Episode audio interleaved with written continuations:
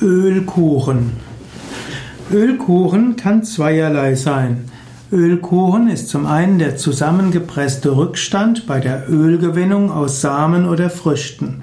Wenn man zum Beispiel aus Leinsamen Leinöl gewinnt, dann bleibt nachher etwas übrig und das, was übrig bleibt, ist dann eben der Ölkuchen. Dieser Ölkuchen kann dann auch verwendet werden. Man kann ihn essen, man kann ihn als Zutat für verschiedene Mahlzeiten verwenden. Das also die eine Bedeutung, zusammengepresster Rückstand bei der Ölgewinnung aus Samen oder Früchten.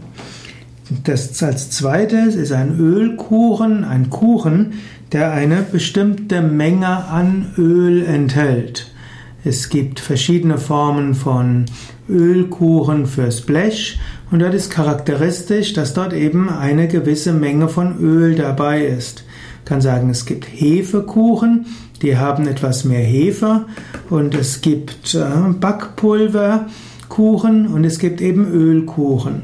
Das Besondere bei Ölkuchen ist, dass sie eben weder Backpulver noch Hefe haben, sondern dass sie eine relativ feste, ja, feste Masse ergeben.